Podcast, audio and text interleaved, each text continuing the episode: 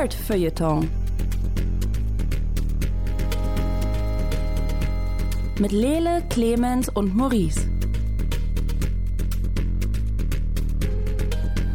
Hallo, herzlich willkommen hier beim Nerd Feuilleton Podcast. Es ist Folge 77. Es geht äh, wie immer um äh, nerdige Themen, die uns die Woche jetzt hier beschäftigt haben. Mit mir hier im hosenlosen Studio ist äh, Clemens Serbent. Küsschen auf Nüsschen. und Lele Lukas. Tu es, tu es, komm schon. Gott. Wir müssen aufhören, so viel Zeit miteinander zu verbringen. Anyway, ähm, wir haben ein äh, buntes Potpourri an Themen mitgebracht. Äh, mein Name ist übrigens Maurice Mathieu, nur für den Fall, dass ihr euch wundert. Ähm, wir reden über Owl House, wir reden über den Netflix-Anime äh, Yasuke, wir reden über Apex Legends. Äh, Lele hat äh, zwei Bücher mitgebracht, und zwar äh, Master of Gin, es geht nicht um Alkohol offenbar. Außerdem One Last Stop. Wir reden außerdem über die Serie High Fidelity, äh, über die Videospiele, äh, Monster, äh, über das Videospiel Monster Hunter Rise und außerdem reden wir noch über The Bad Batch. Es ist also ein buntes Potpourri an Themen, die wir durch äh, mitgebracht haben. Es ist total durchgewürfelt. Ich weiß gar nicht, womit wir anfangen wollen.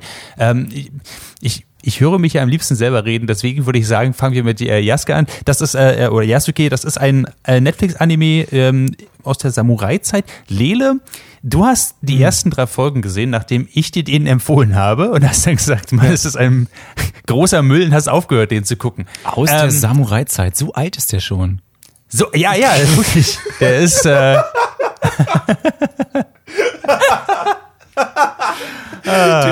Netflix hat den ausgegraben und restauriert. aufwendig digital remastert, würde ich sagen. Ähm, Die haben so eine Box mit Skripten und Schattenpuppen gefunden. Und dann, tatsächlich finde ich das, finde ich das gar nicht so schlecht als Beschreibung. Der, der, der, der Anime fühlt sich unglaublich alt an. Der fühlt sich so, man ist 13 und, und seppt durch Vox durch und, oder, oder MTV und merkt plötzlich, da läuft irgendeine, irgendeine Animationssache, die man nicht versteht und nicht kennt. Aber Lele, zu dir. Ja, also ich, ich versuche mal, Jaske, so zusammenzufassen, worum es geht. Ähm, es, das, was historisch dahinter steht, ist, dass es einen, äh, einen äh, schwarzen Samurai gab und der wird immer mal wieder dargestellt ähm, und an den, dem orientiert sich das so ein bisschen, aber auch nur ein bisschen, weil innerhalb von zwei Sekunden sieht man gigantische Roboter, die durchs ähm, alte Japan laufen und Sachen explodieren lassen und ein bisschen Magie ist auch mit drin und ähm, dann gibt's einen Herrscher, der ähm, äh, rituellen Selbstmord begeht, anstelle sich seinen Gegnern zu stellen und eben Jaske, der für ihn, für diesen Herrscher arbeitet. Und dann äh, sehen wir Jaske, der dem Alkohol verfallen ist.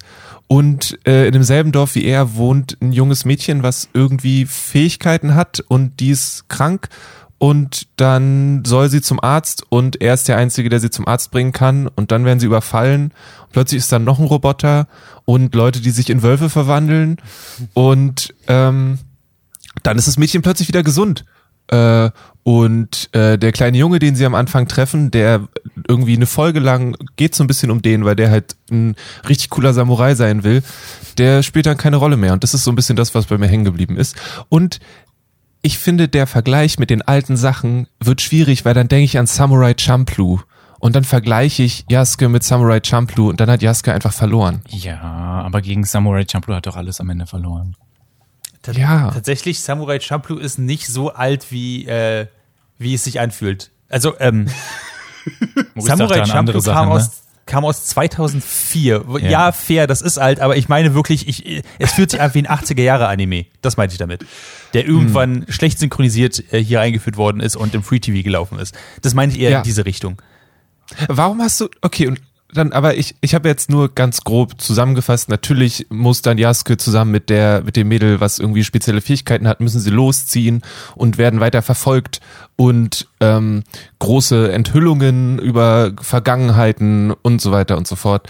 Wa- Was hat dich an dem Anime begeistert, Maurice? Weil ich muss sagen, ich fand's sehr holprig, ich fand die Geschichte nicht gut und was du jetzt beschrieben hast mit einem Anime von damals im Free TV ist für mich auch so ein Qualitätsding. Ich finde, der sieht auch nicht, also die, ich habe glaube ich gesagt, als wir drüber geredet haben, ich finde die Ideen cool und die Ausführung echt nicht gut. Und ich wollte wissen, was dich aber daran festgehalten hat.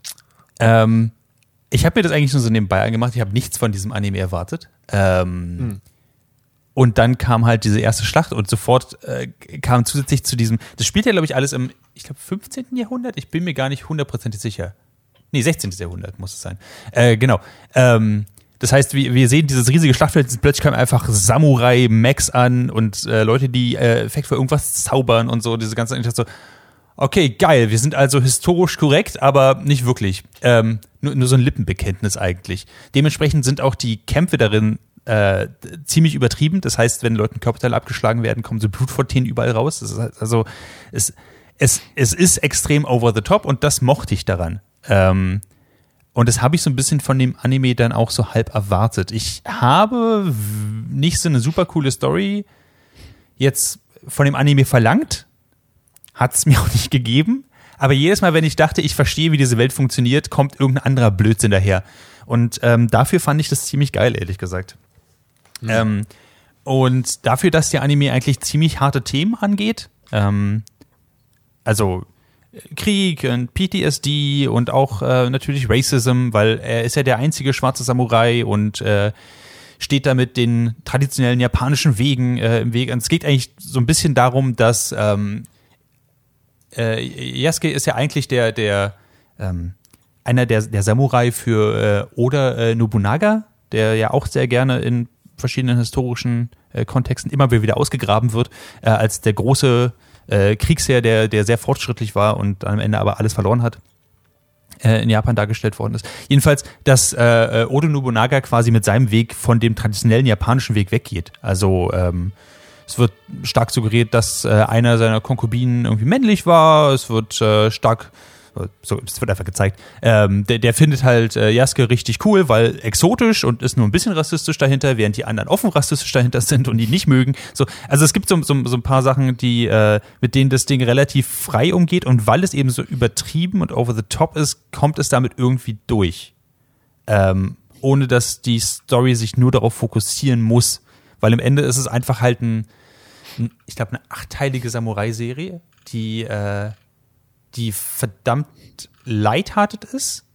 Äh, eben weil sie sowas reinbringen wie, es gibt nicht nur, es gibt nicht nur so, so eine Kampfmecker-Anzüge, es gibt auch tatsächlich richtige Roboter, die fliegen und Laserstrahlen verschießen und Stun-Modus haben und sarkastisch sind und keine Ahnung was. Ähm, in, in, ich glaube, Folge drei kommt so ein, so ein, ähm, so ein Hit-Squad, der äh, Jaske und, äh, und das Mädchen haben wollen und dabei ähm, auch die, die Mutter von dem Mädchen irgendwie angreifen.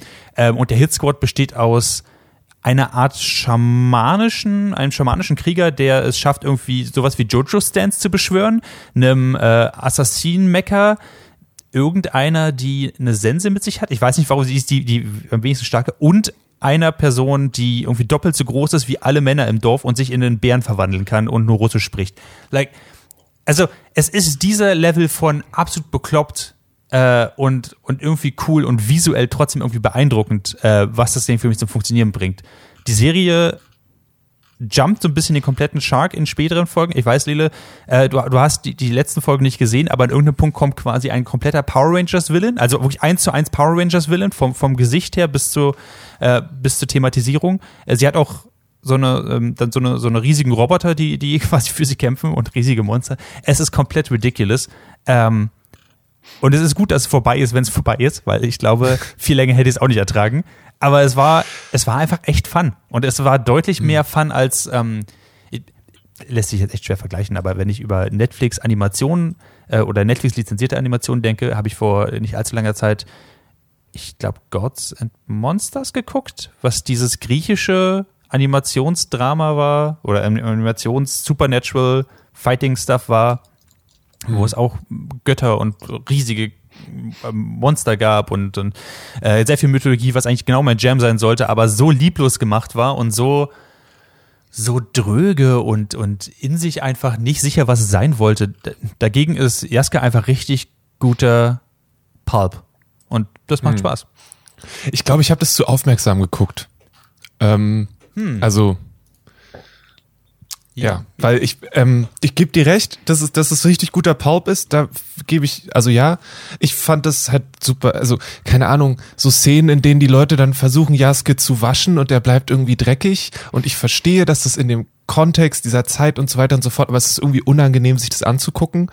Ich fand es weird, wenn die JapanerInnen selbst davon, also es hat sich immer so angefühlt, als ob ein Außenstehender das Skript schreibt. Also es war nicht authentisch oder es hat sich nicht authentisch angefühlt, wenn die Person selbst sagt, wir müssen die japanische Kultur schützen. Und ich denke so, wer, bist du gerade? Du bist irgendein Adliger bei Hofe. Ich kann mir nicht vorstellen, dass du sagst, man müsse, also irgendwie hat es für mich nicht überhaupt nicht zusammengepasst, so verschiedene Sachen.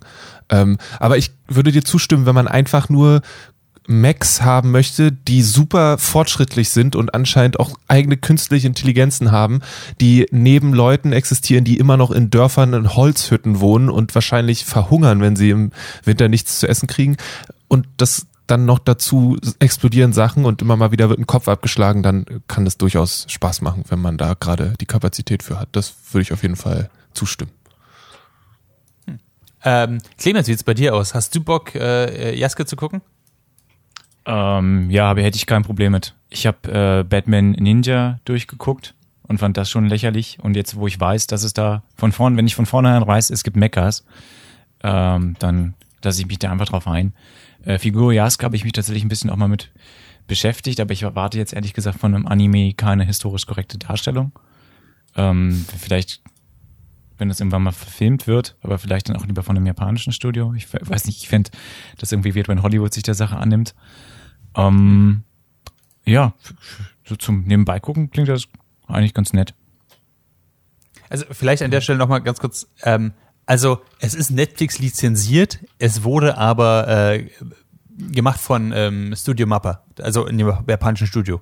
Also das ist schon, das ist schon so passiert und der Showrunner ist äh, LeSean Thomas. Also das macht schon alles auch so, so ein bisschen ist in sich schon kulturell geschlossen. Es ist nicht so viel Approbation, wie es sich vielleicht am Anfang anfühlt, wenn Netflix es als Eigenproduktion ausschreit. Ich finde das immer bei Netflix ein bisschen weird, wenn sie versuchen, ihre Finger überall drin zu haben. Ähm, und ob sie in der Lage sind, quasi jede Geschichte so zu erzählen, wie sie das möchten. Ähm, an Batman Ninja habe ich mich aber auch sehr erinnert gefühlt, tatsächlich. Ähm, es ist die, es ist ein ähnliches Level von bekloppt. Ähm, und fernab jeder Realität. Genau. Ähm, okay, cool. Dann, ähm, Jaske, gu- guckt. Lele, guckst vielleicht noch ein bisschen weiter. Also It ich habe noch so weit geguckt, wo, wo die dann äh, zusammen zu zweit unterwegs sind und da kommt die nächste Bösewichtin, die irgendwie sich immer Sachen aus sich selbst rausholt und irgendwie aus Holz ist oder so. Oder ähm, Aha. und da war ich so, okay, eben war Jaske voll außer Atem und ich finde es total spannend, dass es darum geht, dass er aufgrund seines Alkoholkonsums irgendwann fertig ist. Aber schnips, er hat wieder Energie und macht sie fertig. Und bin so, ja, warum war er denn gerade außer Atem? Das ist jetzt hier, mir war das zu fault einfach. Tatsächlich, also da, da muss man sich echt drauf einstellen, dieses, ähm, äh, auch wenn es in die Richtung geht, äh, die Serie hat schon irgendeine Art von, von Character Arc oder sagen wir mal Bogen, den es spannen möchte, aber tatsächlich ignoriert es das auch echt gerne für irgendwas. Genau wie du es gesagt hast mit dem, dass wir für eine Folge eigentlich so ein, so ein, so ein elfjährigen Jungen einfach folgen, der der größte Samurai sein möchte und von Yasuke trainiert werden möchte. Und der wird einfach, ich glaube, in Folge 4 komplett aus der Serie rausgeschnitten. Der Ja, ist dann der so. ist einfach weg. Ja, der, nee, der, der, äh, der kommt da noch mal kurz vor und äh, dann, dann ist es so wie so eine Telenovela. Er liegt da im Koma bis zur letzten Folge. It's, it's really ridiculous. Und es ist nicht mehr so, dass die Serie, dass die Serie irgendwie so Beats gibt und sagt und sagt so, oh krass, da müssen wir uns mit beschäftigen. Jetzt ist äh, jetzt jetzt haben wir unseren Protagonisten verloren oder oder die Figur, mit denen sich irgendwelche Zuschauer äh, irgendwie repräsentieren sollen. So, nee, überhaupt nicht. Das ist einfach so, ja, see you later, little boy. Hope you get along with your injuries. Und das ist einfach vollkommen egal. Ähm, Ja. Und das passiert relativ häufig da drin. Ähm, also er, erwartet nicht zu viel, erwartet aber hübsche Visuals an bestimmten Stellen. Und ähm, genau, ist einfach, das ist ziemlich cool. Okay. Äh, jetzt jetzt, jetzt habe ich eine ne Menge über Jeske geredet. Ähm, jetzt äh, schwenken wir mal über. Ähm, Clemens, du hast High Fidelity geguckt? Ui, das ist ein Sprung, damit habe ich jetzt nicht gerechnet. Äh, ja, ich habe High Fidelity geguckt. Genau. Ähm, für alle, die jetzt ein bisschen verwirrt sind, Clemens, warum guckst du einen Film von 2000 und kommst damit in, den Podcast? Äh, ich hänge mal ein bisschen hinterher. Jetzt hat noch 21 Jahre. Nein, ähm, High Fidelity ist, äh, ich spreche jetzt hier von der Serie, die für Hulu produziert wurde. Ähm, High Fidelity als Serie basiert auf dem gleichnamigen Buch von Nick Hornby, das 1995 erschienen wurde, das 2000 schon mal verfilmt wurde, mit John Cusack in der Hauptrolle als Rob. In ähm, der Hulu-Variante ist die Hauptrolle gespielt von der wunderbaren Zoe Kravitz, auch als Rob. Das heißt, sie haben nicht die gleiche Geschichte nochmal als Serie gemacht, beziehungsweise irgendwie schon, aber die haben das Ganze nochmal neu besetzt. Es gibt sehr viel Gender-Swapping bei den Rollen. Ähm, es ist als Serie auch viel besser konzipiert und ähm, Nick Hornby war auch noch persönlich daran beteiligt. Das fand ich sehr cool, dass der Autor selber gesagt hat, ich habe Bock, mein Projekt nochmal ähm, nochmal umzustellen und eine Protagonistin zu haben, statt einen Protagonisten und ähm, das auch mal in der jetzigen Zeit zu erzählen. Genau, ich weiß nicht, ob irgendjemand von euch den Film gesehen hat. Ich meine, das ist jetzt auch Nope. schon ein bisschen alt. Ähm, Ich weiß nur, dass sie immer ganz viele Playlists gemacht haben. ja, genau. Es geht sehr viel um Ranking und um Playlists. Das ist so ein kleiner Running Gag in der Freundesgemeinde. Ähm, Rob zum Beispiel, darum geht's eigentlich, rankt ihre Top 5 Heartbreaks of all time. Ähm, und arbeitet sich daran so ein bisschen ab. Und äh, das macht sowohl der Rob in dem Film als auch die Rob in der Serie. Ähm, genau. Also kurz zum Setting. Sie ist so Anfang, Mitte 30. Nee, warte, sie ist 29. Bullshit, genau. Sie ist 29, arbeitet im Plattenladen mit den beiden besten FreundInnen und ähm, wurde gerade von ihrem äh, Lommel, Lo- Love of Her Life, verlassen und ähm, arbeitet sich daran halt ab und überlegt nochmal anhand ihrer Top 5 Heartbreaks, darum ist das ganz wichtig, wo sie im Leben falsch abgebogen ist. Was sie immer macht, dass Beziehungen bei ihr immer gleich verlaufen, dass das immer so scheiße läuft und ähm, wie sie damit weitermachen und weiterleben kann. Und genau das macht äh, der Rob in dem Film auch und darum geht's dann im Prinzip, ich habe es jetzt nicht gelesen, aber ich behaupte es einfach mal, darum geht's auch in dem Buch. Ähm, das Ganze ist jetzt von der Story her nicht unheimlich spannend, muss ich sagen. Also es ist klar, äh, dass sie das so ein bisschen abarbeiten möchte. Ähm, wo die Serie für mich glänzt, ist Casting, Setdressing, Kostümdesign, also die und und auch das Feeling. Sie hängen halt sehr viel in Plattenläden, Bars, Clubs äh, oder irgendwelchen dann auch bei so einem Influencer Gathering zum Beispiel ab, wo sie natürlich als pretentious Plattenladenbesitzerin so ein bisschen ähm, mit den ganzen Influencern nicht wirklich gut kann. Das fand ich auch ähm, extrem spannend. Ähm, also es ist ein moderneres Setting und es hat mir in der aktuellen Situation, in der du einfach nicht mal in ein fucking Restaurant gehen kannst, hatte ich irgendwie Spaß, so durch diese Serie zu leben. Also dadurch, dass ähm, ich das geguckt hatte, ja, ja, ich, jetzt, ich fühle mich, du fühlst dich immer sehr dabei. Das macht die Serie total toll, dass du denkst so, ich riech den Plattenladen gerade, in dem sie arbeitet. Oder ich, ich kenne das Gefühl, dass sie da gerade in der Bar hat ähm, und so weiter. Und dann kommt halt die große Wendung, ihr, ihr Ex-Freund ist der beste Freund ihres Bruders. Und wir kriegen raus, dass die beiden schon ein Jahr eigentlich getrennt sind. Und dass sie da aber immer noch so hinterherhängt und das für sich abarbeiten muss. Und er sagt dann, ja, aber ist ja gut, wie toll du und erwachsen du das bisher geregelt hast. Trotzdem er ja jetzt mit diesem äh, Lily Girl zusammen ist. Und sie wusste gar nichts davon. Also er ist wieder verlobt. Und das auch schon seit einem Jahr. Und das ist quasi ihre Arc.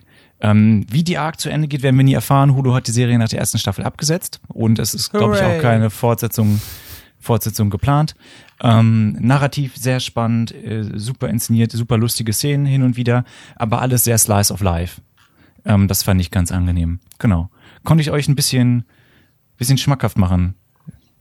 So ein bisschen, Ja. bis du gesagt hast, dass die Serie nach einer Staffel abgesetzt worden ist. Wie unbefriedigt ist man nach diesen zehn Folgen? Sehr, weil äh, Disney Plus dann auch sagt, hey, du hast jetzt diese Serie geguckt, wir haben ja auch den Film. Guck doch den Film. Und der Film funktioniert so gar nicht mehr. Er ist jetzt Okay. 21 Jahre alt, die Hauptrolle wird von John Cusack gespielt und er geht seine Top 5 Heartbreaks durch und mit äh, Nummer zwei ist ein Mädel aus seiner Highschool, mit der er Schluss gemacht hat, weil sie sich nicht von ihm hat und das Höschen greifen lassen. Das ist sein Heartbreak. Also er ist ein ziemliches Arschloch. und du denkst dir so, okay, our protagonist, ladies and gentlemen, wird ja vielleicht besser. Voll Ähm, gut gealtert, der Film. Super gut gealtert. Also von daher fand ich es wirklich spannend, dass sie das nochmal ein bisschen ähm, jünger, ähm, auch Genderband gemacht haben. Und äh, auch, also im Film ist der andere Typ, der im Plattenladen arbeitet, Jack Black.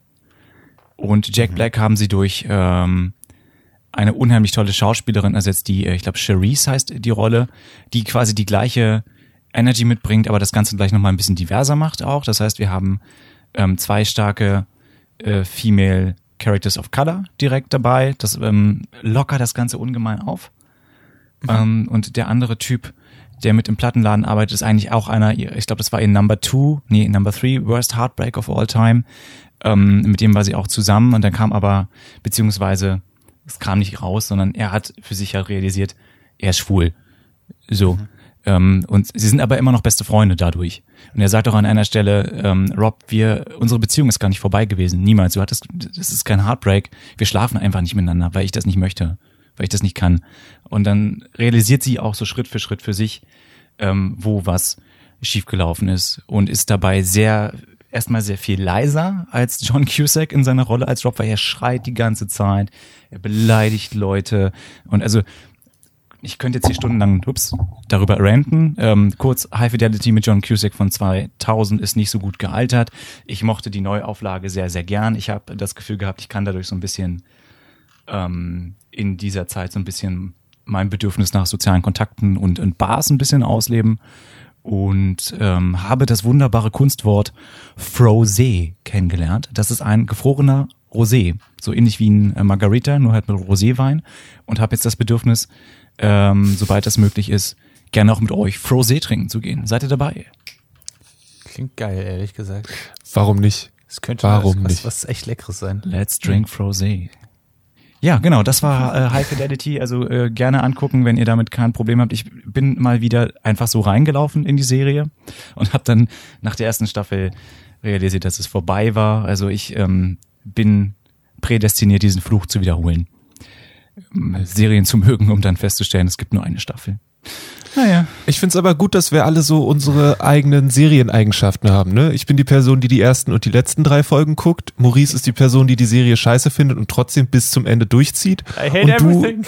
du läufst einfach rein, äh, ohne zu wissen, was los ist und vielleicht gibt's danach nie wieder noch was. Ich finde es echt spannend. Also ich habe ich hab richtig Bock auf die Serie, ehrlich gesagt. Das klingt nach was, was, also gerade diese, diese Plattenladen-Vinyl-Ästhetik, äh, nach was, worauf ich jetzt richtig Bock habe, ehrlich gesagt. Und ich werde einfach wahrscheinlich fünf Minuten vor Ende der letzten Folge aufhören und so tun, als äh, hätte ich noch eine Folge vor mir. Die ganze Ja, Zeit. gerne einen Drink dazu machen und irgendwie äh, lecker was essen oder so und dann einfach äh, diese ganze Ästhetik einfach mal wirken lassen, weil ähm, also ich habe den Plattenladen gesehen, dachte nicht nur will ich da einkaufen, ich würde würde da auch gerne arbeiten oder so. Also es ist wirklich, äh, wer immer für äh, Setdressing und äh, ein Kostüm verantwortlich war, ähm, super super gut gemacht. Cool. Ähm, High Fidelity. Ähm, du hast auf Disney Plus geguckt, richtig? Richtig. Hm, okay, dann äh, mache ich das vielleicht auch. cool. Ähm, dann ähm, äh, klasse Überleitung jetzt zu Lele, der The Bad Batch geschaut hat. Ja. Okay. Ähm, Das ist eine Es ist Serie, mal ein wieder Film, soweit. es ist ein Buch.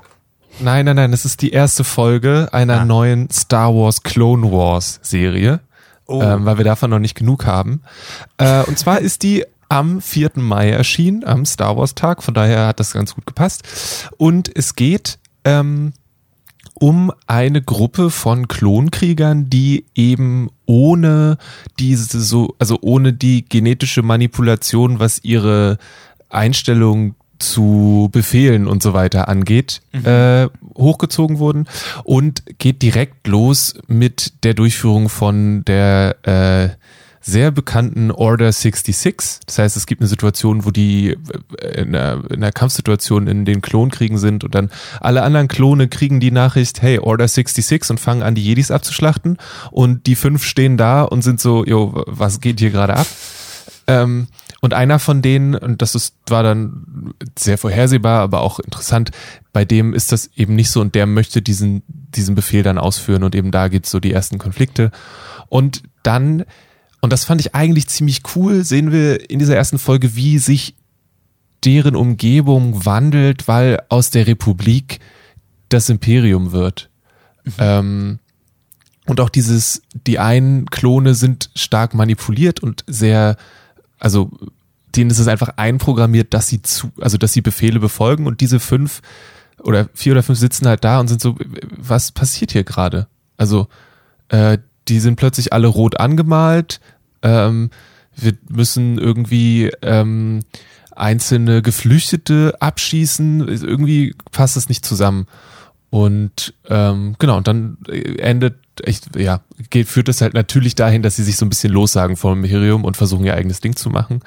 Ähm, es ist so weird, weil das ist auch bei den anderen Clone Wars Sachen so. Es sind Kriegsserien für Kinder und das merkt man da auch nochmal so ein bisschen. Der Haupttyp vom Bad Batch sieht ein bisschen aus wie Rambo, inklusive rotes Stirnband ähm, und Gesichtsbemalung, was es auch irgendwie weird macht. Mhm. Und es ist aber sonst ist es so das typische Team. So, es gibt den den Haupttypen, der aussieht wie Rambo. Es gibt den grobschlächtigen, ein bisschen dümmlichen ähm, äh, Tank, der da mit drin ist. Es gibt einen Tech-Dude. Es gibt einen, der nicht mehr ganz ähm, also der so, so dreiviertel Maschine ist tatsächlich. Und da geht es dann auch drum, ob der noch seine, in Anführungszeichen, Menschlichkeit äh, hat oder nicht. Und natürlich schnappen sie auch noch ein Kind auf, weil du brauchst ja als zuschauendes Kind irgendjemanden, mit dem du dich identifizieren kannst. Ähm, Aber keine Frau. Ha! Doch. Was? Doch, doch. Ah, schon. das Hm. ist ein junges Mädchen, was Ah, dann bei ihnen mitkommt. Okay, das wollte ich gerade sagen. Das war, Ähm, kam mir gerade vor wie die fünf Jungs der Gerechtigkeit. ähm, und ich weiß nicht, also ich finde, die, ich mag den generellen Clone Wars Look. Also ich finde, die Sachen sehen wunderschön aus, sei es nur die Hintergründe oder auch die Charaktere. Es gibt viele so Nahaufnahmen und es hat immer so ein, es sieht so aus, als ob das mit dicken Pinseln gezeichnet wurde manchmal. Und das finde ich einfach ziemlich beeindruckend. Die Action-Szenen sind sehr gut gemacht. Ähm, die Witze sind manchmal ein bisschen platt, aber das ist halt nicht, ich bin nicht vom Alter her, glaube ich, die richtige Zielgruppe für diese Witze. Und ähm, es gibt, glaube ich, jetzt ähnlich wie bei den anderen neuen Disney Plus Serien äh, eine Folge pro Woche. Und ich glaube, wenn ich dran denke, werde ich die zweite Folge auch noch gucken und dann schaue ich mal, wo es mich hinführt. Ich bin an Classic sich, Lele Move. Ich Genau, die ich ersten an- beiden Folgen und dann. Äh. ja, und dann vergesse ich wahrscheinlich, dass es existiert. Ähm, ich finde diesen Zeitraum total spannend. Also ich finde es total cool, genau auf diesen Zeitpunkt zu gucken, wo sich dieses System, diese Republik so stark verändert und zu gucken, wie eben zum Beispiel Klone, die jetzt über Jahre hinweg blind Befehlen gefolgt sind und denen das in die Wiege gelegt wurde, dass sie der Republik folgen sollen, äh, wie die damit umgehen, dass sich alles verändert. Ähm, ich finde, ich warte weiterhin auf eine Serie, die mir nicht einen bekannten Charakter mit reinwirft.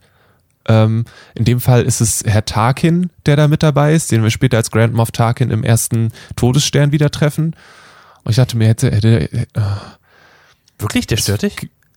nee, ich, Also- manchmal, ich, ich warte immer noch auf das Star Wars Ding, was keinen einzigen mir bekannten Charakter mitbringt, sondern was mich, was mir wirklich zeigt, wie unglaublich groß diese Welt eigentlich ist und mich nicht daran erinnert, dass die eigentlich in einer Teeschale wohnen und sich alle zwei Minuten gegenseitig über den Weg laufen. Aber warum sollte Disney das machen? Also äh, ich- Star Wars macht ja Geld Ja. damit, dass, dass Leute auf den, auf den Bildschirm zeigen und sagen, den kenne ich. Das ist ja, Ja. der ganze Appeal von Star Wars für, für die Hauptgruppe. Das ist, das ist fair, aber es, ich möchte das. Okay, ich wünsche mir gerne was anderes. Okay, ich, ich Ähm, get it, ja. Äh, genau. Und äh, es ist jetzt auch nicht so groß und wahrscheinlich werden sie ja noch auf andere Leute treffen, bliblablub. Ähm, wie gesagt, ich finde die Idee an sich spannend. Äh, Ich hoffe sehr auf, vielleicht gibt's ja ein cooles, passendes Videospiel dazu, äh, weil ich so ein Team-Tactics-Shooter finde ich eigentlich ist gutes Potenzial. Ähm, mal gucken. Bis dahin hätte Lele einfach gerne eine Serie, die genauso ist, wie er sich das vorstellt, damit er sie nach zwei Folgen aufhören kann. Ja. Das würde ich dann ja wahrscheinlich auch wieder machen. Das ist äh, voll, du hast vollkommen recht. Aber das hat mich zum Beispiel auch bei, ähm, was war das? Äh, bei dem letzten Jedi-Dings-Spiel hat mich das auch so ein bisschen gestört, dass dann da plötzlich Leute reinkommen. Du bist so, ich dachte, die Galaxie ist gigantisch. Wie könnt ihr denn, was, hä? Wohnt ihr alle auf derselben Ecke vom Planeten und läuft euch deswegen einfach über den Weg? Könnt ihr, also, Das Naja, ist der Star. Wars Kiez. Da kennt man sich ist halt. es wirklich so? Das, ja, naja, wie auch immer. Also The Bad Batch, ähm, wenn ihr in irgendeiner Form Interesse oder Gefallen an Clone Wars findet, dann ist das, denke ich, eine logische Fortsetzung davon. Ähm, und dann sollte euch das auch gefallen. Wenn Clone Wars für euch Schnee von gestern ist und ihr habt da eh keine Lust drauf, dann müsst ihr mit The Bad Batch auch gar nicht erst anfangen. Also Was, es wird man- euch nicht, ja? Was, wenn man Clone Wars nie gesehen hat? Kannst es trotzdem gucken tatsächlich, weil bis jetzt ist kein Charakter vorgekommen, den du von Clone Wars kennen könntest.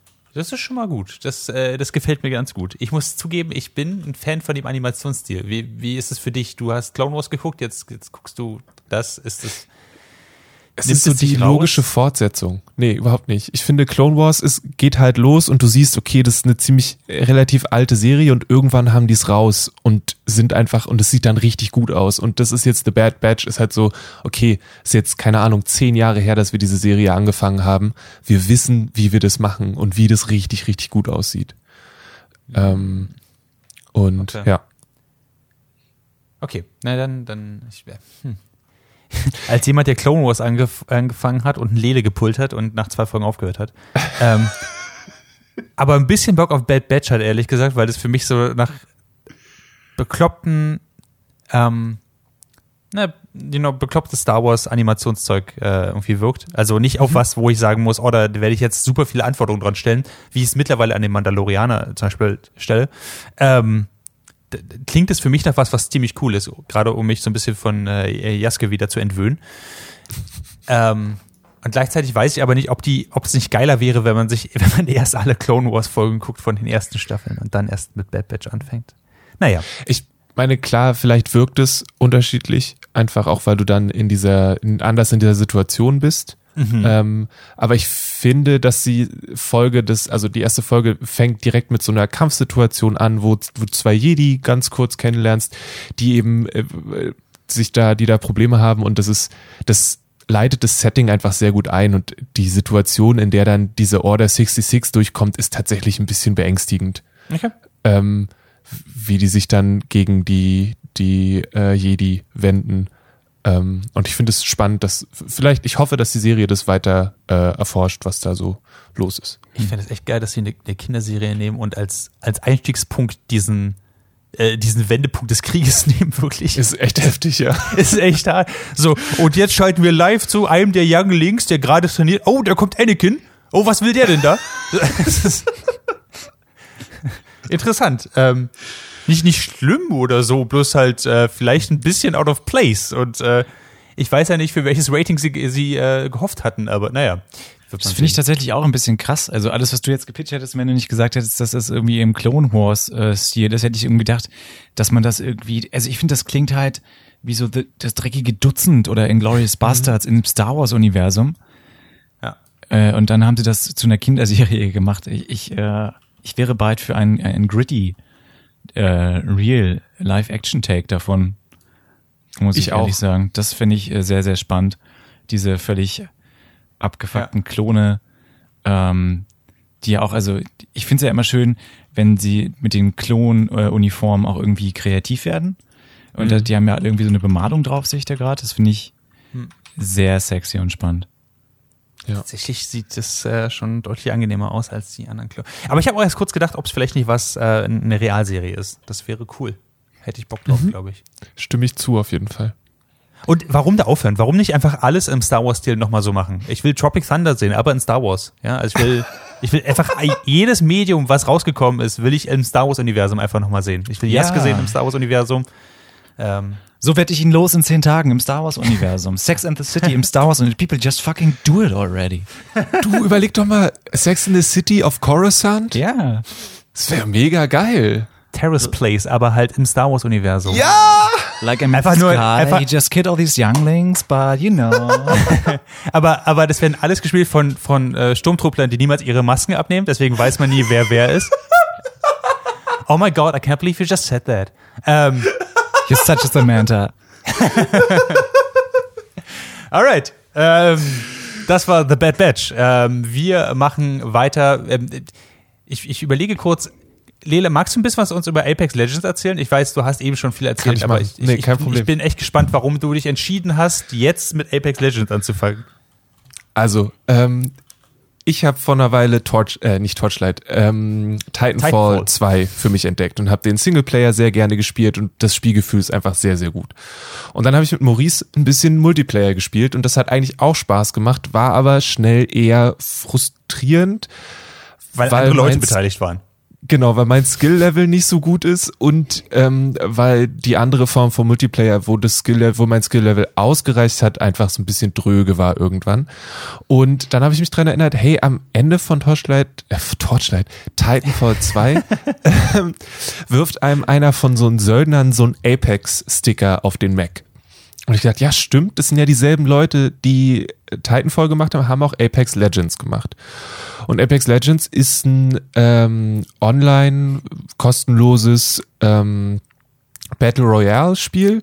Ähm, und dann habe ich gedacht, du probier ich das doch mal aus. Und hab da tatsächlich ziemlich viel Spaß, weil es, auch wenn man nicht an Wänden langlaufen kann, eine ähnliche Geschwindigkeit hat wie Titanfall und sich einfach vom Spielerischen her, finde ich, sehr, sehr gut anfühlt. Und weil, also ich habe tatsächlich die Erfahrung gemacht, ich habe sogar schon einmal eine Runde gewonnen. Ähm, und es, es kann halt mal so laufen und mal so laufen. Das ist halt dieses Battle Royale-Ding. Man landet irgendwo und wenn man Pech hat, landen auch zehn weitere Leute neben einen und finden zuerst Waffen und dann ist halt irgendwie weglaufen angesagt oder ist halt vorbei. Aber ich bin dann schnell genug im nächsten Spiel drin gewesen, dass das für mich funktioniert hat. Und dann hat es jetzt einfach Spaß gemacht. Und dadurch, ich hatte auch erst einmal einen, der sein Mikrofon offen hatte. Das war irgendwie ein niederländischer Teenager, der die ganze Zeit gequatscht hat und ähm, das war aber eigentlich eher unterhaltsam. Und sonst habe ich noch keinerlei negative Erfahrungen mit irgendwie blöden Menschen gemacht und äh, renne und sprinte einfach nur durch die Gegend. Und äh, das finde ich eigentlich ziemlich unterhaltsam. Und ich habe eigentlich total Bock, dass äh, jetzt, ich muss Maurice noch dazu kriegen, dass wir das tatsächlich machen, mit dir auch mal eine Runde zu spielen, weil ich glaube, dass es nochmal extra cool ist, wenn man sich tatsächlich absprechen kann. Aber ich weiß auch nicht mehr, was dich zum Beispiel da, was dir nicht so gut gefallen hat daran. Ähm, also Apex Legends habe ich gespielt, ist ja Free-to-Play, das kam ja relativ überraschend raus, 2019. Ähm, direkt zum Launch habe ich das gespielt. Ich glaube sogar mit unserem guten gemeinsamen Freund, dem Pepper. Ähm, das heißt, ich habe auch schon sowas in, in, in, in Gruppen gespielt. Ähm, und ich hatte genau die entgegenteilige, also ich habe damals noch von nichts von Titanfall gewusst in dieser Hinsicht, aber ich habe genau das entgegenteilige, was ich in Titanfall geil finde, nämlich schnelles Gameplay, man kann sich vertikal sehr viel bewegen und man ist sofort wieder drin. Und es sind die ganzen Sachen, die ich an Titanfall 2 jetzt auch im Multiplayer irgendwie schätzen gelernt habe, ähm, gibt mir Apex Legends halt überhaupt nicht. Also von äh, Warteräumen über jetzt müssen wir noch 60 Sekunden warten, bis wir den Boden berühren zu jetzt musst du erstmal alles durchsuchen und erstmal ein paar Kilometer laufen, bis du andere SpielerInnen triffst oder so. Oder du wirst halt von quer über der Karte weggesniped. Das sind so alle Sachen, die ich, die ich an diesem Spielprinzip von Battle Royale sowieso nicht super geil finde. Ähm, Ich mache einen Pin in die Geschichte, wo ich mit dem Pepper einmal äh, ähm, Fortnite gespielt habe, mal rein. Ähm, sehr lustig, sehr viel wurde geschrien. Ähm, aber bei Apex Legends, um jetzt darauf zurückzukommen, ähm, das war wirklich so, dass es sogar, sogar wenn es gut funktioniert hat und man hat gewonnen und, und wir haben andere äh, Spielerinnen irgendwie besiegen können oder waren schnell und clever genug, uns zu verstecken oder was auch immer, war es halt maximal meh, weil dann ist es einfach nur ein regulärer Battle Royale First-Person-Shooter. Der, also dafür ist, das haben wir letztens mal, als wir über Titanfall 2 geredet haben, ähm, auch so, also so ein bisschen rausgearbeitet, dass Titanfall selbst ja an sich ein cooles Konzept hat, eine coole Welt hat, aber sie hätten ruhig weitergehen können bei vielen Designs. Und es fühlt sich halt gerade bei Apex Legends, wo sie die Max halt rausgekürzt haben, es hat mit Titanfall halt auf dem Papier noch zu tun, ähm, da fehlt halt mir einfach halt der, der kreative Spark, der das irgendwie für mich anders macht. Also da kann ich auch wirklich alles andere spielen. Da hat, also, da, da gibt's nichts, was für mich Apex Legends höher stellt als irgendwo, irgendein anderes Battle Royale-Ding. Ähm, und äh, du sagst jetzt zum Beispiel, du hattest nur eine Erfahrung mit Leuten, die ihr Mikrofon offen halten. Ja, diese Technologie gab's wahrscheinlich zu Beginn ähm, davon noch nicht, dass man Mikrofone auch schließen kann. Also ich, äh, äh, like, I was called the N-word like three times and then I kind of lost the appetite for that und habe einfach alles gemutet. So, Ja. ähm, aber das ist like Battle Royale generell für, für mich im, im Allgemeinen. Ähm, ich wollte es mögen, aber es hat mir keinen Grund gegeben, warum. Und ähm, an der Position bin ich jetzt. Deswegen war ich super überrascht, als, als, als wir haben ja, als wir zusammen Titanfall 2 gespielt haben, ich hatte so ein bisschen Bock an diesem, an diesem Multiplayer 6 gegen 6, was irgendwie witzig war. Ähm, Und äh, äh, das war für dich ja irgendwie alles so ein bisschen äh, nicht so richtig geil. Deswegen hat es mich gewundert, dass du auf Apex Legends etwas, was viel mehr Bestrafung ähm, irgendwie dazwischen packt, wenn, wenn man das Skill-Level der, der anderen nicht hat. Und ich hatte das auf jeden Fall nicht, als ich gespielt habe. Ähm, dass, dass das dein Interesse geweckt hat. Ich, Das also, ich gedacht- ich weiß gedacht. gar nicht, mir ist es tatsächlich erst einmal passiert, dass mich jemand wirklich von weit weg weggesniped hat und ich überhaupt nicht mitgekriegt habe, was gerade passiert. Mhm. Ähm, und ich habe vielmehr das Gefühl, ich, ich weiß nicht, ich habe das Gefühl, dass sich das so ein bisschen ausgleicht und ich finde es eigentlich total spannend, durch die Gegend zu rennen und immer ein bisschen sich umgucken zu müssen. Und ich genieße das, dass innerhalb von 20 Minuten das wieder vorbei ist. Also ich kann da reinspringen und dann kann ich 20 Minuten spielen und dann kann ich wieder was anderes machen. Und ähm, wie gesagt, vielleicht du, vielleicht habe ich in der Woche auch richtig beschissene Erfahrungen und habe dann keinen Bock mehr. Aber jetzt gerade gibt mir das immer so kurze angenehme Adrenalinschübe, weil eben dann plötzlich viel los ist und da musst du doch mal wegrennen und so weiter und so fort.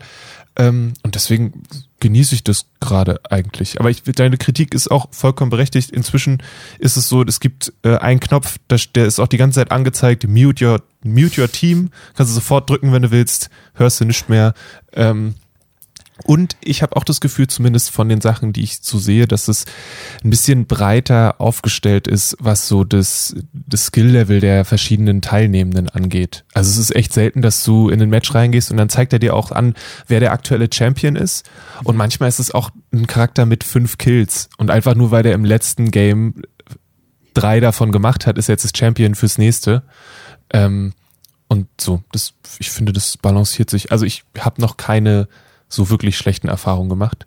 Ähm, aber ich, das, ich glaube, ich halte das jetzt nicht für das Spiel, wo ich jetzt mein restliches Leben reinstecke, sondern das ist jetzt was, was mir gerade Spaß macht und in zwei Wochen denke ich, weiß ich nicht, fange ich mal mit XCOM an oder so. Vielleicht kommt auch was Neues nochmal um die Ecke. Ich habe gehört, Mass Effect Remastered kommt demnächst raus. Ähm, vielleicht wird es dann auch direkt ähm, Apex Legends wieder äh, verdrängen. Ähm, aber jetzt gerade genieße ich das eigentlich sehr und habe die ganze Zeit eigentlich Lust, weiter zu spielen. Was ich mag, ist tatsächlich, äh, ich weiß, ich habe ich hab gesagt, dass mir der Creative Sparks ein bisschen fehlt. Sie sind beim Charakterdesign, haben sich ein bisschen mehr Mühe gegeben als beim normalen Titanfall. Das finde ich ganz cool. Ja. Immer noch nicht so Overwatch-Levels, aber immer noch ziemlich nice. Äh, ein bisschen verrückt. Clemens, hast du jetzt vielleicht Bock, Apex Legends zu spielen? Wir Nein. könnten, es, es, es, macht, es sind ja so, man läuft ja so in Dreier, Dreier-Teams rum. Das heißt, Ja. äh, zu dritt wären wir voll besetzt und könnten richtig was rocken. Nein. Also lass mich das nochmal umformulieren. Äh, dein Computer könnte das stemmen. Das wäre eine relativ schnelle Runde. Das ist gar nicht so groß zum Runterladen. Und äh, wir könnten zu dritt mal was machen, was nicht Podcast beinhaltet. Was sagst du? Gibt's da Tiere? Ja, manchmal fliegen so Drachen über die Map. Ich denk drüber nach. I put you down for a maybe. Ähm, also falls wir das machen, kündigen wir das vorher an und streamen das natürlich auch. Okay. Äh, so viel zu, zu Apex Legends. Ähm, dann, dann würde ich gleich überleiten zu einem, zu einem Spiel, was bestimmt viel eher dein Ding ist, Clemens, weil da gibt es eine Menge Tiere. Ähm, das nennt sich Monster Hunter Rise. Ist Ende März auf der Nintendo Switch erschienen und ist der neueste Teil der sehr, sehr, sehr, sehr langwierigen Monster Hunter-Reihe. Ähm, du wirst nicht glauben, worum es geht. Ich habe. Monster Hunter bei dir mal gespielt. Verdammt! Mit dir zusammen. das war, das ich glaube, der 23. Dezember oder so und wir hatten beide nichts zu tun. Das klingt hast nach mir, ja. Das Ja. klingt nach uns auf jeden Fall. ähm, äh, äh, genau, und äh, ich glaube, da haben wir Monster Hunter World zusammen gespielt, was auch mein erstes Monster Hunter war tatsächlich. Ähm, wenn ich Tipps gegeben habe, sind die mittlerweile alle falsch. Und ähm, ich weiß nicht, hattest du Spaß damals? Ähm, ich fand das Spiel sah sehr toll aus. Das Ja. muss man ähm, definitiv sagen. Ich äh, fand die Steuerung sehr unintuitiv. Super. Ähm, das ist aber mein Lieblingswort sowieso, was Steuerung und Navigation und User Experience angeht. Wenn sobald irgendwas nicht äh, innerhalb von fünf Sekunden flutscht, bin ich, kannst du vergessen, habe ich keinen Bock mehr.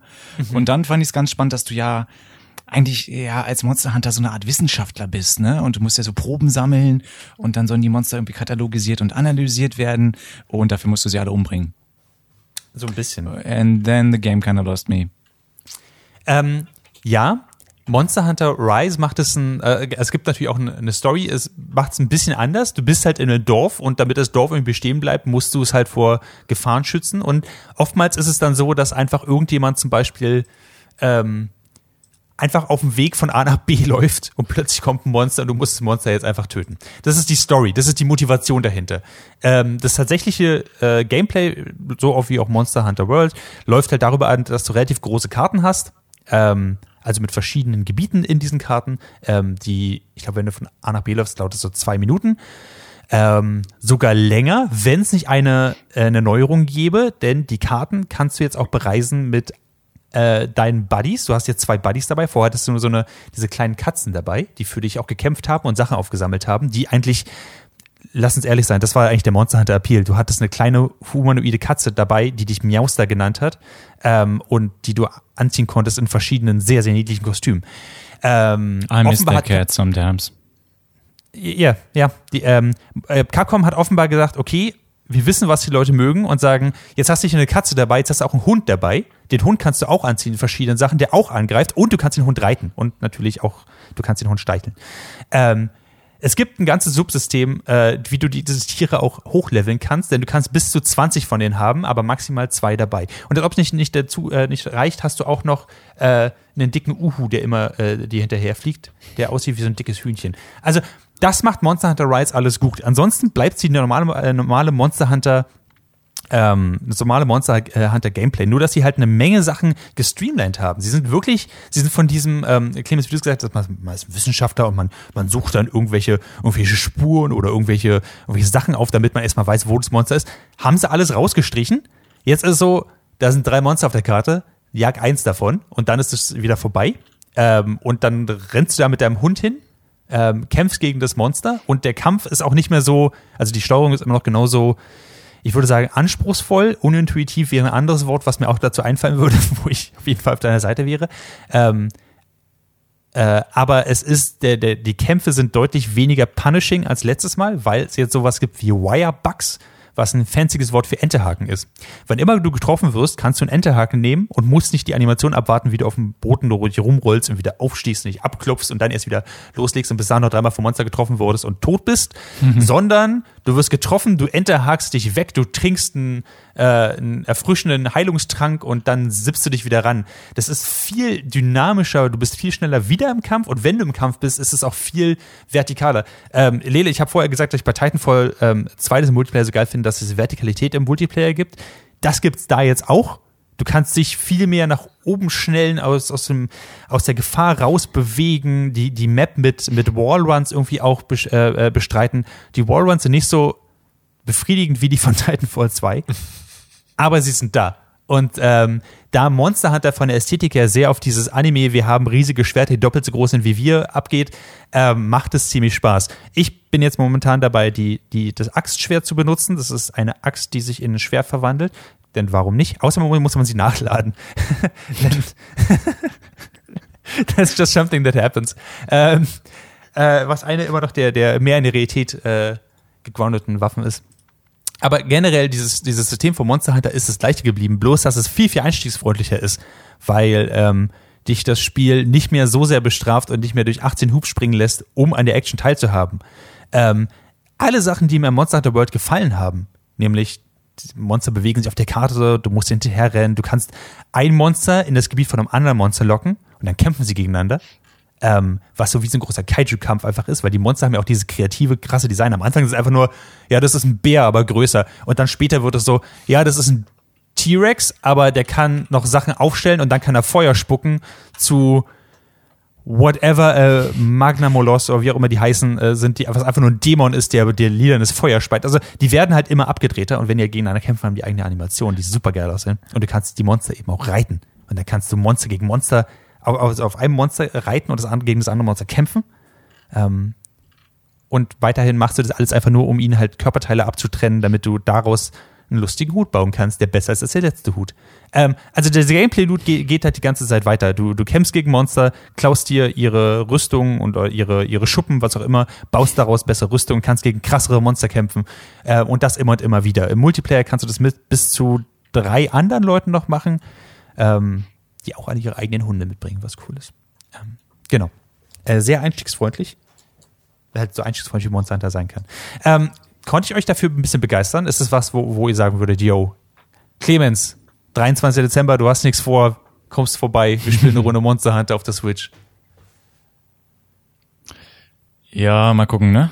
Ähm, prinzipiell, die Ästhetik des Spiels ist ja wunderschön. Ähm, ich habe nochmal geguckt, auch die ganzen niedlichen Katzis, die scheinen jetzt auch Katzi-Läden wieder zu haben und äh, tragen lustige Katzi-Hüte. Ähm, Finde ich immer für zu haben, wenn es jetzt noch Dogos dazu gibt, umso besser. Ähm, äh, sonst, diese Dinosaurierwesen haben mich bei dem anderen Spiel schon sehr beeindruckt. Das sieht aus, als ob irgendwie alles, was jemals äh, auf Pangea existiert hat, really drunk gewesen wäre und dann gab es eine Orgie und dann entstanden diese Monster. Ne, ähm, das sieht witzig aus und wenn wir das genauso lang spielen wie das andere Monster Hunter, kann ich mir das, kann ich mir das gut vorstellen. Fair enough. Ähm, äh, ich, ich würde mir wünschen, dass ihr auch noch Switch host, dann könnten wir das im Multiplayer online zusammenspielen. Das läuft jetzt nämlich richtig gut. Und äh, das Beste ist, du musst nicht mehr gegen die Monster kämpfen. Du kannst dir einfach das Hunting Horn als Waffe holen. Dann stehst du im Hintergrund und spielst einfach. Du bist dann ungefähr so wie dieser Typ äh, von äh, Mad Max Free Road, der die ganze Zeit nur aus der, auf der doppelhalsigen Gitarre äh, spielt und, und Feuer schießt. Ungefähr das ist das Hunting Horn. Äh, du spielst verschiedene Songs, die Leute buffen und haust dazu zu wie ein Hammer. Und das, äh, das wäre, glaube ich, dein Ding. Ähm, genau. Äh, Lele, wie ist bei dir? Äh, also auf der einen Seite bin ich total äh, erschrocken, dass du mir von Monster Hunter irgendwas erzählst und nicht von Pokémon Snap.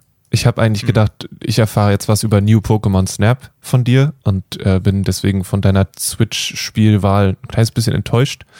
Ähm, und ich habe leider auch kein Switch, wenn ich das auf einem, sollte das Spiel Teil eines der diversen Spiele-Abo-Dinger sein, die ich besitze, würde ich das auf jeden Fall sofort mit dir spielen. Ähm, ich habe, glaube ich, gerade keine Lust, Geld dafür auszugeben. Aber es komm klingt schon. ziemlich cool. Es gibt eine Sonderedition, die kostet, glaube ich, 400 Euro oder so. Die kann man sich doch schnell mal. You guys are no fun. Ich habe gar kein Geld, um Geld auszugeben. Das ist ein ähnliches Problem. Also, Ja, das, ähm, mhm, das kann ich verstehen. Äh, diese Position ist mir auch bewusst. Ähm, an der Stelle würde ich aber sagen, Monster Hunter ist äh, ganz schön fun. Capcom, give us money. Ähm, ja, das kann man ja mal an der Stelle. Kann man why, not, why not milk this? Also, wenn ihr der Ja. Meinung seid, ich sollte darüber sprechen, dann schenkt mir doch einfach eine Switch. ähm, schreibt mir an, hier ist deine Switch, Clemens at dragonseateverything.com und wir machen alles weitere aus. Ja. Und dann hören wir im nächsten Podcast, was ich zu den ganzen Games zu sagen habe. Das wird doch lustig. Finde ich nice.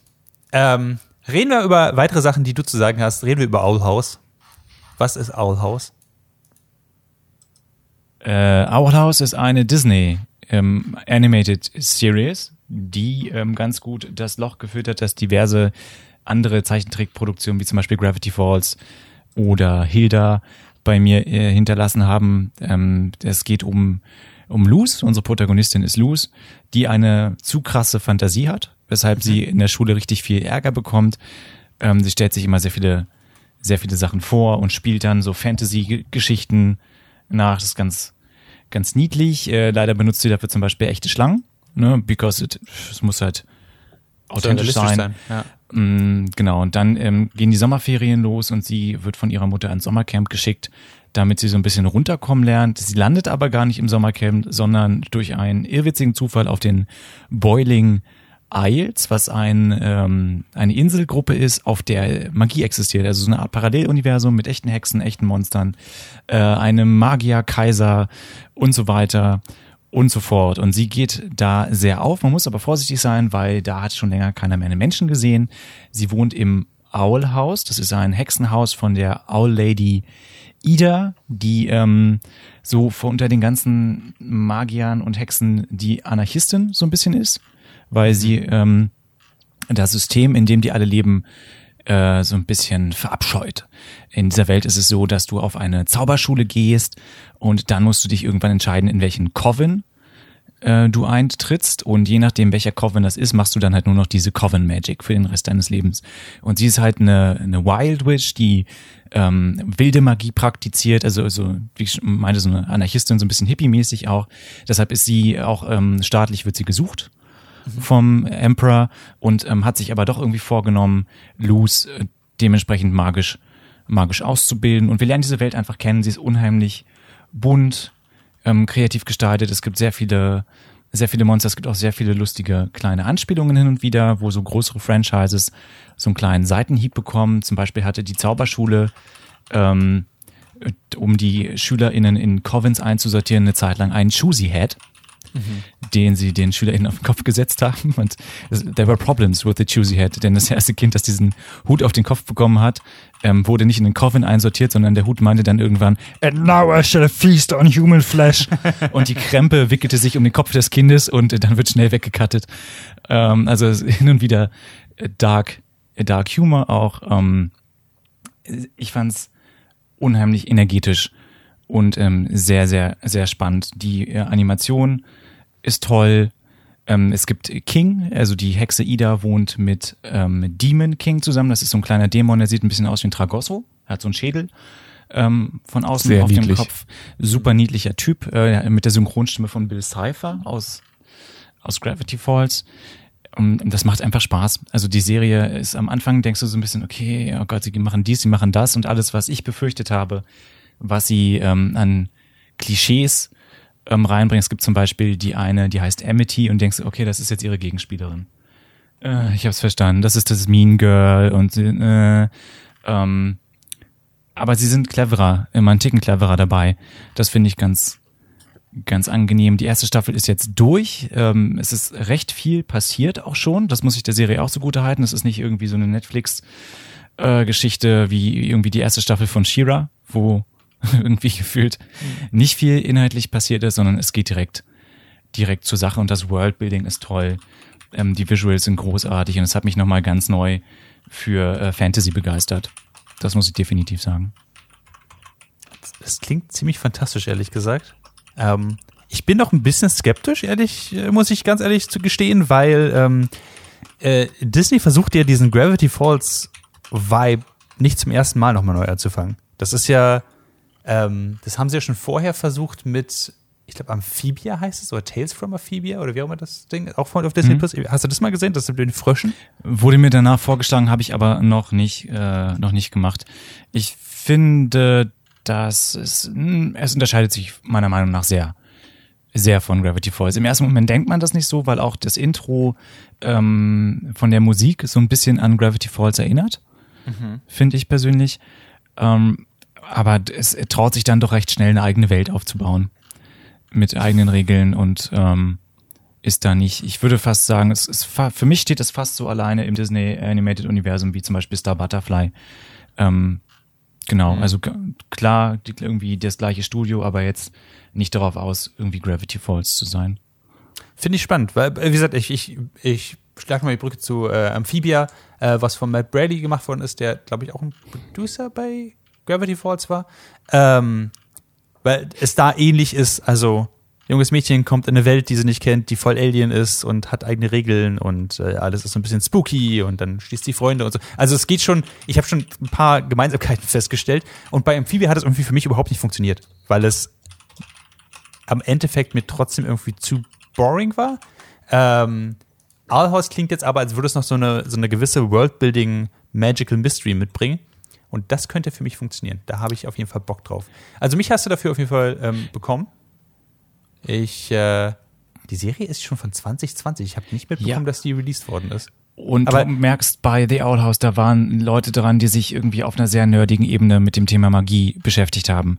Also sie greifen da sehr viel auf, was irgendwie tatsächlich ähm, ja in Anführungsstrichen echte Magie ist. Also was ist auch irgendwann, das, jetzt klinge ich wie ein Vollidiot, wenn ich das sage, will so echtes Zaubern. Also so, es gibt ja in unserer Welt auch Menschen, die sich so jenseits von Tarotkarten und äh, Wicca Culture so ein bisschen mit Magie beschäftigen. Und ähm, alles, was da ähm, quasi existiert, wird so ein bisschen mit aufgegriffen und umgesetzt und sehr viele magische Glyphen, die es tatsächlich gibt, äh, tauchen mal auf oder ich glaube, ich habe auch so magische Runen an einer Stelle gesehen und ähm, Luce zaubert mit so mit äh, Papiergeschichten, auf die sie auch magische ähm, Incantations quasi, also das sind immer solche Kreise, die so ein bisschen aussehen wie Sternzeichensymbole oder ein Kompass. Und sowas gibt's halt wirklich, ähm, wenn du quasi für dich mh, so rituelle äh, New Age Magie praktizierst. Das heißt, sie orientieren sich da an Sachen, die so ein bisschen in der echten Kultur auch drin sind, was das Ganze nochmal auf eine, auf eine andere Ebene bringt. So ein bisschen wie Gravity Falls in dieses echte, ähm, auch wieder in Anführungsstrichen natürlich, ähm, Crypto-Ding geht. Ne? Also es gibt ja auch Leute, die in Wirklichkeit irgendwelche ähm, mysteriösen Wesen ähm, jagen. Und das und genau, also es greift da sehr gut ineinander und du merkst, dass Leute daran gesessen haben, die sich äh, entweder damit auskennen oder dementsprechend gut recherchiert haben. Und das macht es nochmal ein bisschen anders und ähm, sehr cool. Cool. Ähm, klingt auf jeden Fall gut. Fun Fact, äh, sie hat, ähm, also die äh, Creatorin von Owl House, Dana Harris, hat auch Storyboards gemacht für Gravity Falls und ist, soweit ich weiß, äh, verheiratet mit äh, Alex Hirsch.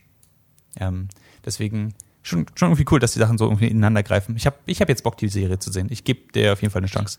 Das Ähm, ist auch so ein, also bei allem Respekt, das sind großartige Künstler und KünstlerInnen, die diese ganzen Serien produzieren, aber das ist ein total inzestuöser Haufen, oder?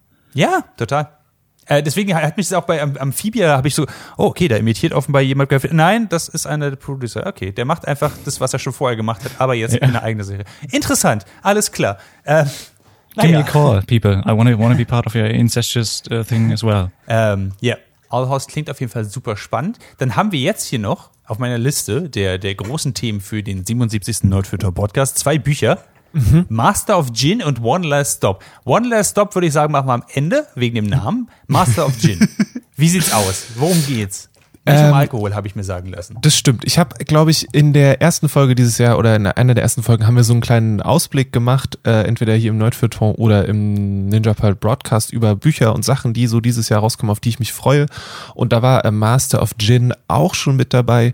Ist ein Buch von P. J. Lee Clark. Ähm, der da zwei Novellen fortsetzt. Und ich würde euch einfach mal kurz ähm, die Zusammenfassung äh, vorlesen. Und zwar äh, Kairo 1912. Ähm, jetzt, jetzt muss ich aufs Englische wechseln, tut mir leid, so schnell bin ich nicht im Übersetzen. Though Fatma el-Sharawi is the youngest woman working for the Ministry of Alchemy, Enchantments and Supernatural Entities, she's certainly not a rookie, especially after preventing the destruction of the universe last summer. Also wir haben Ägypten 1912 irgendwann vor einiger Zeit ist Magie zurückgekehrt in die Welt, aber nicht auf so eine Shadowrun-Art und Weise. Ähm, und das hat äh, die äh, ägyptisch die Ägypter tatsächlich dazu befähigt, die Kolonialisten wieder rauszuwerfen, weil die nämlich noch nicht diese Art von äh, Magie hatten. Und deswegen ist das ganze Setup der Welt so ein bisschen anders. Aber es gibt eben auch Djinn und äh, andere Formen von Geistern und derartiges. Und äh, dann findet äh, ein Mord statt und eben äh, Fatma ist damit beauftragt, diesen Mord aufzuklären und kommt dann in eine große Verschwörung, in der es unter anderem um ähm, den vermeintlichen Menschen geht, der damals dafür gesorgt hat, dass eben Magie wieder zurückgekehrt ist und was das so für alle anderen bedeutet. Sehr viel Gefahr und äh, Action und aber auch eine richtig coole Welt. Also auch zum Beispiel dieses 1912 wird insofern aufgegriffen, als dass die verschiedenen Weltmächte miteinander nicht ganz so gut klarkommen. Und es gibt eben so einen Friedenskongress in Kairo dann, wo zum Beispiel dann auch der deutsche Kaiser mit dabei ist oder ein Botschafter mindestens. Und die Deutschen haben so Deals mit Goblins gemacht und so und ist alles sehr cool gemacht, sehr so, also sehr eindrücklich geschrieben. Ich fand das wirklich schön, mal was zu lesen, was überhaupt nicht westlich ist in dem Ort und der, den Sachen, die es da so gibt. Das Essen klingt immer großartig. Ähm, und im Kern ist es eine typische Detektivgeschichte, natürlich über unsere taffe Hauptperson, die einen Sidekick dazu bekommt. Und äh, dann geht es eben von Frauen in der Polizei zu dem Sidekick, die eben äh, ein Kopftuch trägt und deswegen immer unterschätzt wird, zu äh, großen Monstern und ähm, Djinn-Sachen. Und das ist äh, war ein Riesenfest, dieses Buch zu lesen. Es erscheint, glaube ich, am 11. Mai. Ähm, dann ist es fast raus schon und ich kann es nur, wenn ihr Lust auf ein bisschen Fantasy-Action habt, aber auch das Ganze nicht unbedingt Game of Thrones-Style sein soll, dann kann ich euch das nur empfehlen. Das klingt total spannend. Ich bin klingt total an Bord. spannend. Ja. Ich habe Bock, Sehr das gut. zu lesen und ich habe nie Bock, Fiction zu lesen. Ihr könnt auch, ich weiß nicht, ähm, Clemens, du hast doch auch ein Tablet, richtig? Oh ja, stimmt. Ich habe hier ein Tablet. Du hast ein Tablet, das Really heißt, du that. kannst, ähm, es, das, also der PJ Lee Clark hat in dieser Welt schon mal eine kleine Novelle geschrieben, also das sind so 100, 120 Seiten. Und das heißt The Haunting of Tramcar 15.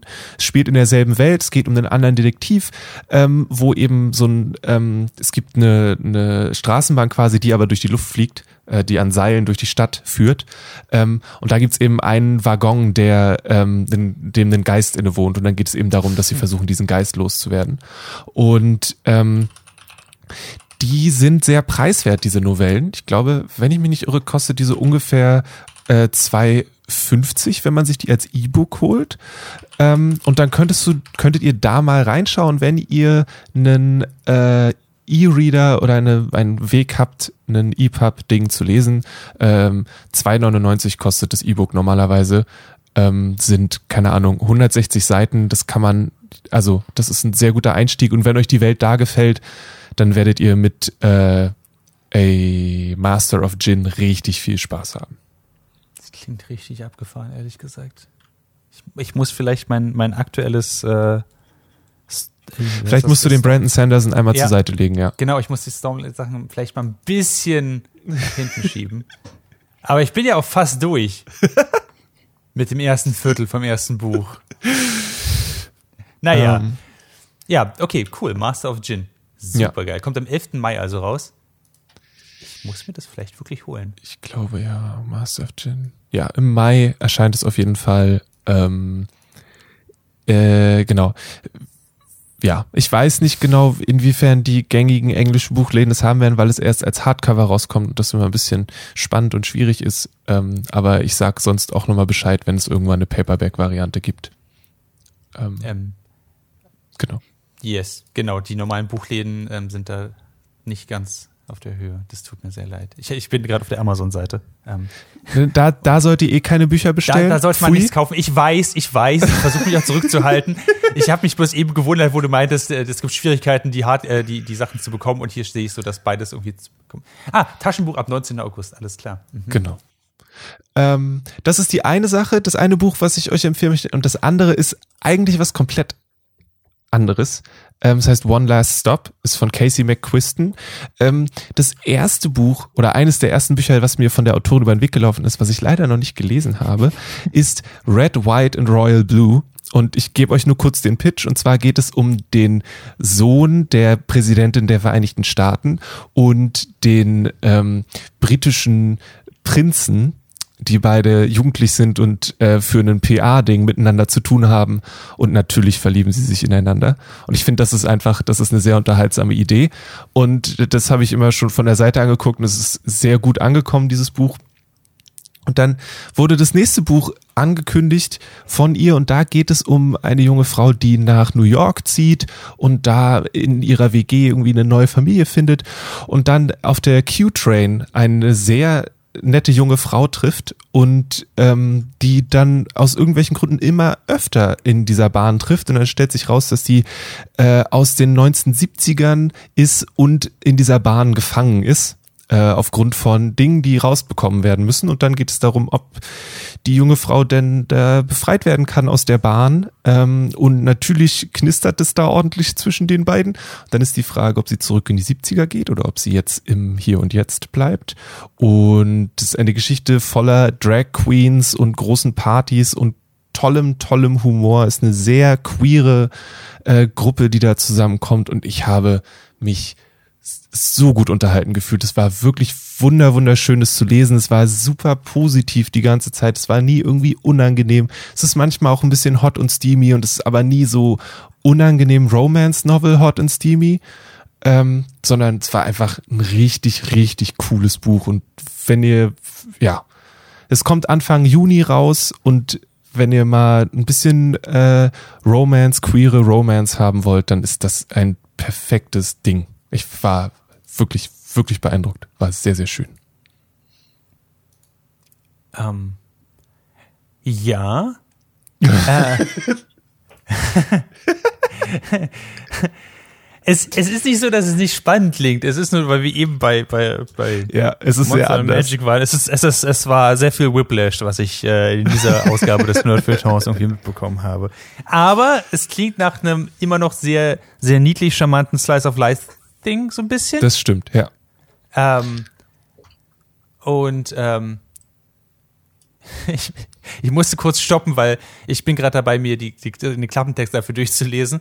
Ähm, und äh, da hat jemand was drüber geschrieben äh, und äh, darunter stand einfach New York Bestselling Author of und dann steht am Ende bloß two und ich dachte so, Ernest Klein hat das geschrieben? Ich glaube nicht. Ich glaube, Lena würde das nicht empfehlen, wenn Ernest Klein One Last Stop geschrieben hätte. Das klingt doch nicht nach einer Story von Ernest Klein. Äh, jetzt habe ich verstanden, dass, äh, dass es andere Menschen gibt auf der Welt. Okay. Ähm, wie, wie, wie liest sich das so weg?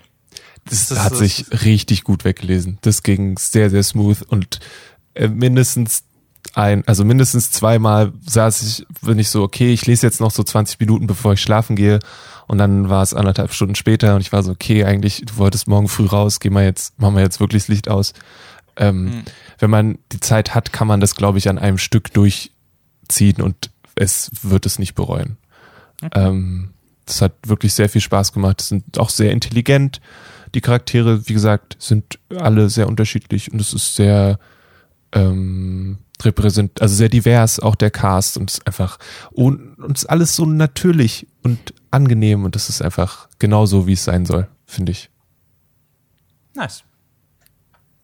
Ähm, One Last Stop von Casey McQuiston. Ähm, spannend, kommt im Juni raus. Ähm, ich bin meine Liste nochmal durchgegangen. Ich, ich glaube, wir sind, wir, wir haben alles durchgesprochen jetzt, oder? In diesem Podcast. Das ist ja wieder, wir haben ein bisschen überzogen im Vergleich zu unserer normalen Zeit, aber äh, hat sich, würde ich sagen, auf jeden Fall gelohnt. Jetzt habe ich eine Menge Sachen, die ich ausprobieren muss. Ich muss mir jetzt High Fidelity angucken und Owl House. Wahrscheinlich erst Owl House. ähm, ich werde mir eine Folge Bad Batch angucken und dann wahrscheinlich das aufschieben, bis ich äh, äh, den Rest von Clone Wars geguckt habe. Und Master of Jin muss ich auf jeden Fall, das kommt ja auch jetzt, heute ist der, der siebte, das kommt ja auch schon bald drauf. Das heißt, ich habe jetzt noch so eine vier Tage Zeit, um, äh, um die ganzen, ganzen anderen Fantasy-Bücher zu, zu lesen, die ich gerade lese, Stormlight Archive und so. Das wird ja auch schnell gehen, glaube ich. Wenn man einmal drin ist. Das ja, geht ja, liest du musst ja weg. einfach nur dich wirklich, also und eigentlich müsste der Brandon Sanderson doch alles tun, damit du konstant weiterliest und eigentlich nur noch zwischendurch mal was zu essen brauchst. Right? Also ich meine, das, das wird doch gehen. Also ich meine, wie viel sind das? 3000 Seiten? Das krieg ich hin. Ähm, genau, Tu nebenbei es. spiel, Tu spielen es. wir noch eine ne, ne Runde Apex Legends zusammen, äh, Mr. Lele, während, äh, während im Hintergrund äh, du bitte weiter äh, Jaske guckst. Ähm, und äh, dann kommt im Juni One Less Stop raus. Wir haben also alle was zu tun. Ähm, äh, das sollte die nächsten zwei Wochen ganz gut füllen, denn äh, in zwei Wochen am Freitag kommt der nächste Nerd für Talk Podcast raus. Ähm, vielen Dank, dass ihr zugehört habt. Ihr solltet auf jeden Fall ähm, den Nerd für Talk Podcast auf Twitter folgen, ähm, nerd unterstrich ähm, aber vor allem solltet ihr ähm, uns dreien auch auf Twitter folgen, ähm, auch wenn wir vorab äh, zu diesem Podcast festgestellt haben, dass es eine hasserfüllte, schreckliche Plattform ist, die niemand benutzen sollte. Könnt ihr mich dort finden, at Maurice Mathieu. Ähm, könnt Clemens finden, at Clemens Serbent. Ihr könnt Lele finden, at Kalle Hast du gerade laut ausgesprochen, dass das eine hasserfüllte Plattform Do you want us to be dead? Ja, ja, don't add me. Ähm, aber äh, ansonsten ähm, schreibt uns auch sehr gerne einfach eine Mail. Äh, quatscht mit uns. Vielleicht habt ihr andere Ansichten oder gleiche oder bessere oder schlechte. Äh, info at dragonseateverything.com. Dragonseateverything.com ist die Webseite, wo ihr alle unsere Projekte finden könnt. Unter anderem auch die Radiosendung und diese, äh, diesen sehr schönen Podcast, aber auch ganz viel anderes Zeug, was wir halt noch machen. Ähm, ist auf jeden Fall äh, immer ein Blick wert. Äh, vielen Dank fürs Zuhören. Habt ihr sonst noch irgendwie Shoutouts, Clemens Lele? Irgendwas, was ihr noch mitgeben wollt an die liebe Hörerschaft da draußen? Äh, hast du was, Clemens? Bin halt wirklich, wirklich, wirklich nicht traurig, wenn ich eine Switch geschenkt kriege. Ne? Das will ich mal betonen.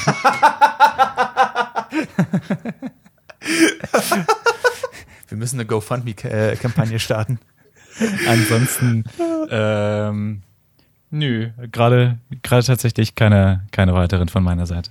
Wenn ihr Interesse habt, äh, Clemens eine Switch zu ähm, finanzieren, dann schreibt eine E-Mail an switchforclemens at dragonseedeverything.com und dann äh, schauen wir, was wir machen können.